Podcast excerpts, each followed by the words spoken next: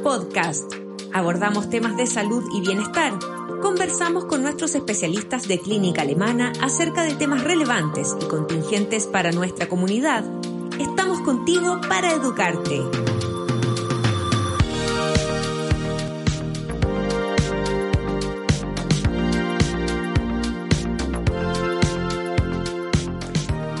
Saludarlos, les cuento que hoy nos encontramos con la doctora Vinca Basic y la doctora Javiera Arancibia, pediatras de nuestra clínica, con quienes conversaremos del esperado retorno a clases y su relación con el COVID-19 y todo lo que debemos saber al respecto.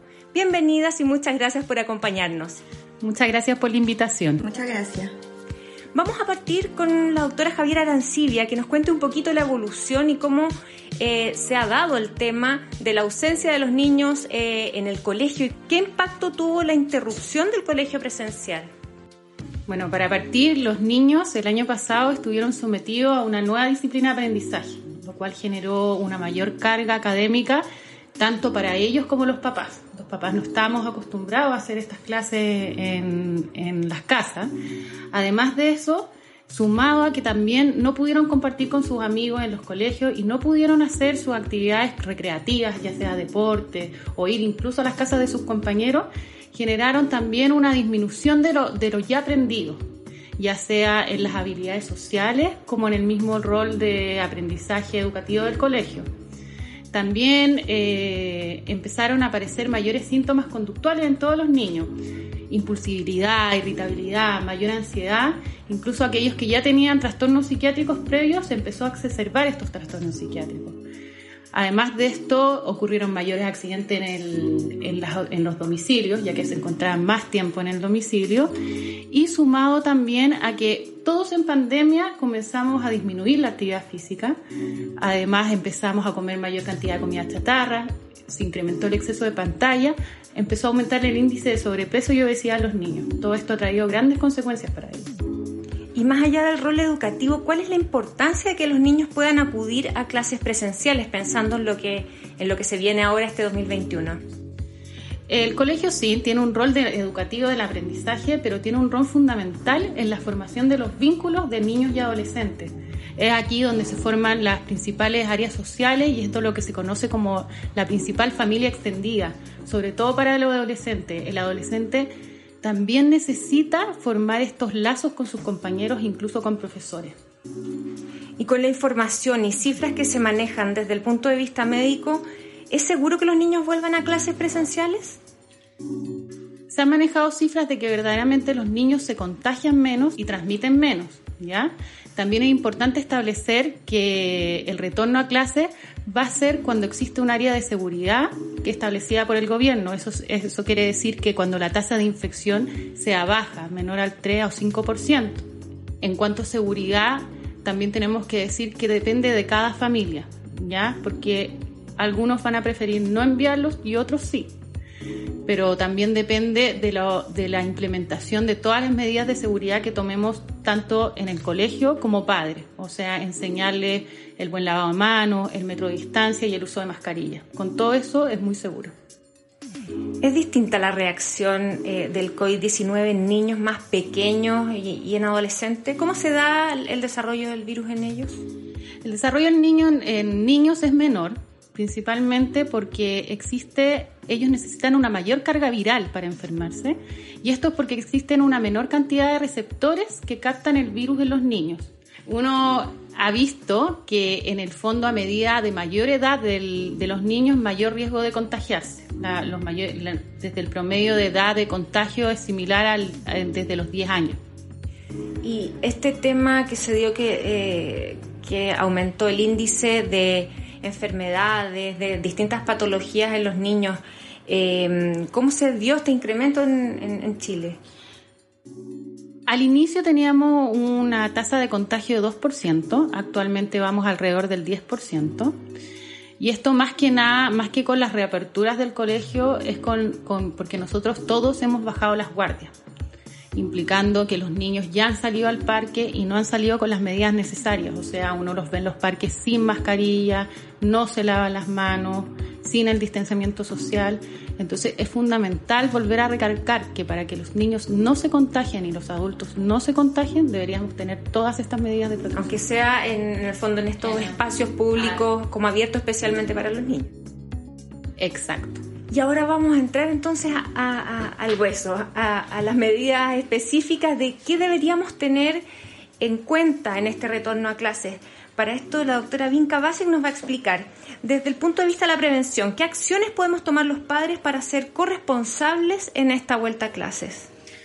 Bueno, lo primero es quedarse en la casa cuando corresponda. O sea, por muchas ganas que tengamos nosotros de enviar a nuestros niños al colegio, si nosotros sabemos que nuestro niño tiene alguno de los síntomas de coronavirus, que pueden tener otras enfermedades también, como la rinitis alérgica, como cuando tienen resfríos comunes, faringitis, gastroenteritis, etcétera, que son síntomas como cefalea, eh, dolor de garganta, rinorrea, eh, dolor abdominal, diarrea, etcétera, si nosotros tenemos a nuestro niño no sano o con alguno de estos síntomas y no sabemos qué es lo que tiene, lo primero es no enviarlo al colegio, es la primera medida.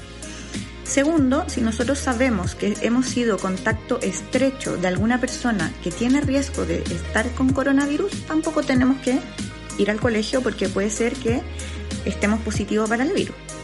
Y tercero, lo que nos recomienda el Mineduc es que antes de enviar a, nuestros hijos al colegio, debiéramos todos los días eh, tomarle la temperatura. Y si tiene sobre 37.8 grados, no enviarlos porque podría corresponder a un coronavirus.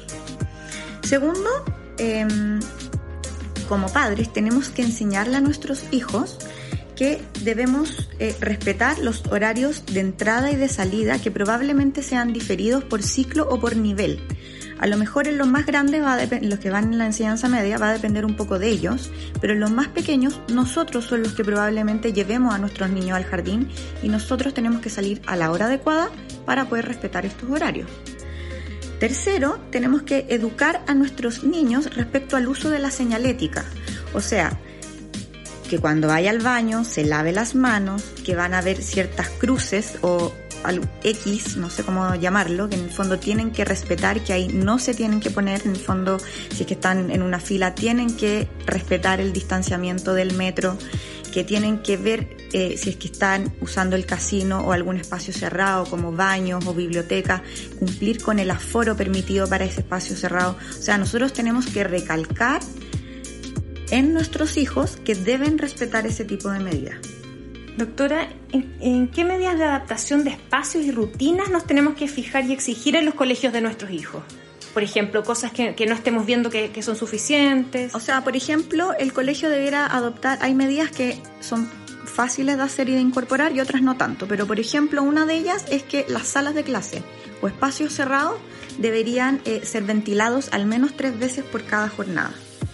Segundo, debiera haber algún adulto responsable que em, como que vigile el aforo de los espacios cerrados. O sea, tiene que haber un adulto en la entrada del baño o en la entrada de la biblioteca viendo que se cumpla el tema del aforo y el distanciamiento social.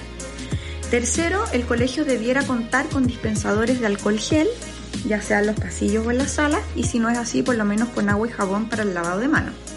Y cuarto, debiera existir señalética reforzando todas estas medidas como distanciamiento, lavado de manos, uso de mascarilla, etcétera. ¿Y cómo reforzamos las medidas sanitarias en los más pequeños? Porque yo creo que lo más difícil es hacerles entender a los más chiquititos, a los que están en, edad preescolar o en el primer ciclo básico, eh, de estas medidas para que lo puedan incorporar y llevar a cabo en su jornada escolar, porque ahí ya no van a estar bajo nuestra supervisión. Claro, eso es súper importante. Todas estas medidas básicas, como el lavado de manos, con agua y jabón o alcohol gel, el uso de la mascarilla o el uso del escudo facial, etc., estas medidas deben ser como practicadas previo al ingreso al colegio, porque si yo a mi hijo nunca le he puesto una mascarilla antes de entrar al colegio, es poco probable que la tenga durante toda la jornada escolar. Pero si yo a mi hijo lo familiarizo con la mascarilla y, por ejemplo, eh, practico con él y cada vez que salimos al parque o a dar una vuelta o estando incluso en la misma casa, yo hago que por algunas horas eh, se ponga esta mascarilla y enseño cómo se, se pone correctamente, cómo se saca, qué hay que hacer antes de lavar, antes de ponerse esta mascarilla, en el fondo lavarse las manos antes, ponerse la mascarilla, lavarse las manos después, en el fondo yo hago esta práctica, una rutina diaria, obviamente el niño le va a ser como parte de la vida cotidiana y va a ser más fácil poder implementarlo. Y estos elementos eh, deberíamos agobiar quizá a los niños con tantos elementos que los enviamos, por ejemplo, ¿qué, cosas proporcionales en su día a día? Eh, ¿Mandarlos con alcohol gel, con mascarilla solamente? Eh, ¿Qué es lo que recomiendan ustedes o ven, o ven que sería más fácil para ellos incorporar? O sea, hay ciertas cosas básicas que sí o sí tenemos que nosotros mandar como papás. Primero, una mascarilla de repuesto. Porque muchas veces, dependiendo obviamente de la mascarilla que utilicen, a veces los elásticos se cortan. Las mascarillas que no son de género, los elásticos pueden cortarse y si yo no le mando una de repuesto, bueno, el colegio debería tener algún stock para proporcionar la mascarilla, pero si no fuera así, nosotros debiéramos siempre enviar mascarillas de repuesto en las mochilas. Segundo, hay ni los niños desde pequeños, en fondo se interesan en tener estos alcohol gel y aman usar estos alcohol gel. Entonces, en el fondo es como parte de, de un juego usar este alcohol gel. Entonces enviarles todo alcohol gel para que se laven las manos o, o, en el fondo se las desinfecten cuando entran del recreo o cuando van a almorzar o cuando van a colación, por ejemplo. Y otras cosas que podríamos enviar también, obviamente los que son un poco más grandes, como en edad media, es eh, si uno quisiera ser aún más, más seguro, digámoslo así, uno podría enviar a nuestros hijos de enseñanza media, por ejemplo, con toallitas desinfectantes y que desinfecten su banco cada vez que salgan o entran de clase. ¿Y cómo, eh, en general, a las dos les pregunto, cómo ven este retorno a clases? Ya desde el punto de vista, eh, poniéndonos en el panorama que se nos viene encima, ¿cómo ven que se va a dar este retorno a clases? No va a ser fácil, pero debería ser relativamente seguro. Va a ser un retorno gradual, ya que va a ser seguro eh, y flexible. Eso es un punto súper importante, ya que porque cuando aumente el los casos de contagio, lo más probable es que hagan un clases de modo híbrido, es decir, algunos días presenciales y otros días a distancia. Es un retorno que está esperado, todos somos papás, todos estamos ya queremos que vuelvan los niños al colegio y los niños quieren volver al colegio porque les hacen falta las relaciones, ¿ya? Eh, no hay que tener miedo porque con las medidas básicas de prevención, que las hemos dicho hartas veces, que es mantener el metro de distancia, el uso de mascarilla y el lavado de manos, es un retorno que va a ser seguro. Entonces, a confiar, tomando todas las medidas, deberíamos confiar en que va a ser un retorno seguro. Familiar, claro. Doctoras, quiero agradecerle a ambas su tiempo y la claridad con la que nos explicaron este tema, bueno, que está en desarrollo ahora y, y tan contingente. Muchas gracias. Muchas gracias. Muchas gracias por acompañarnos. Síguenos en nuestras redes sociales y visita nuestro sitio web alemana.cl. Nos vemos en otro Alemana Podcast. Clínica Alemana. Si es tu salud, es la alemana.